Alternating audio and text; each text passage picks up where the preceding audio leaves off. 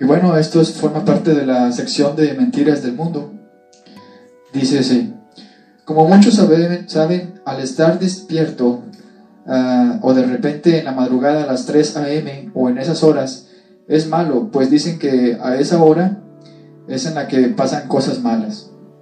Que el enemigo anda cerca, que si tomas agua es por algo malvado que te asusta y que mejor te duermas o no te levantes. Pero, ¿y los que llegan a su casa más tarde del trabajo o de alguna fiesta, no les pasa nada?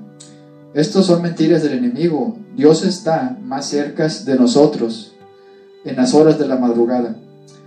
Si lo buscamos en oración, Él nos oye y si nos desvelamos a esas horas, al orar ocurren milagros.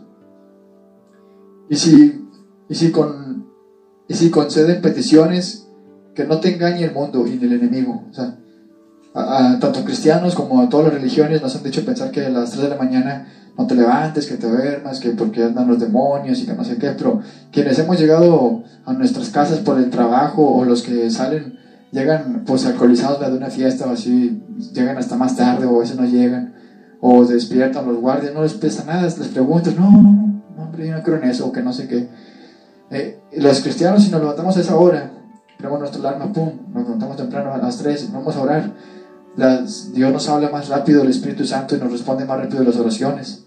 Y siempre he dicho que desvelarse no es bueno, ¿verdad? sea lo que sea, pero si te vas a desvelar en una vigilia, en una oración o con Dios, o empapándote de su palabra, o, ministrando a través de llamadas con alguien, o intercediendo, pues sí vale la pena, ¿no?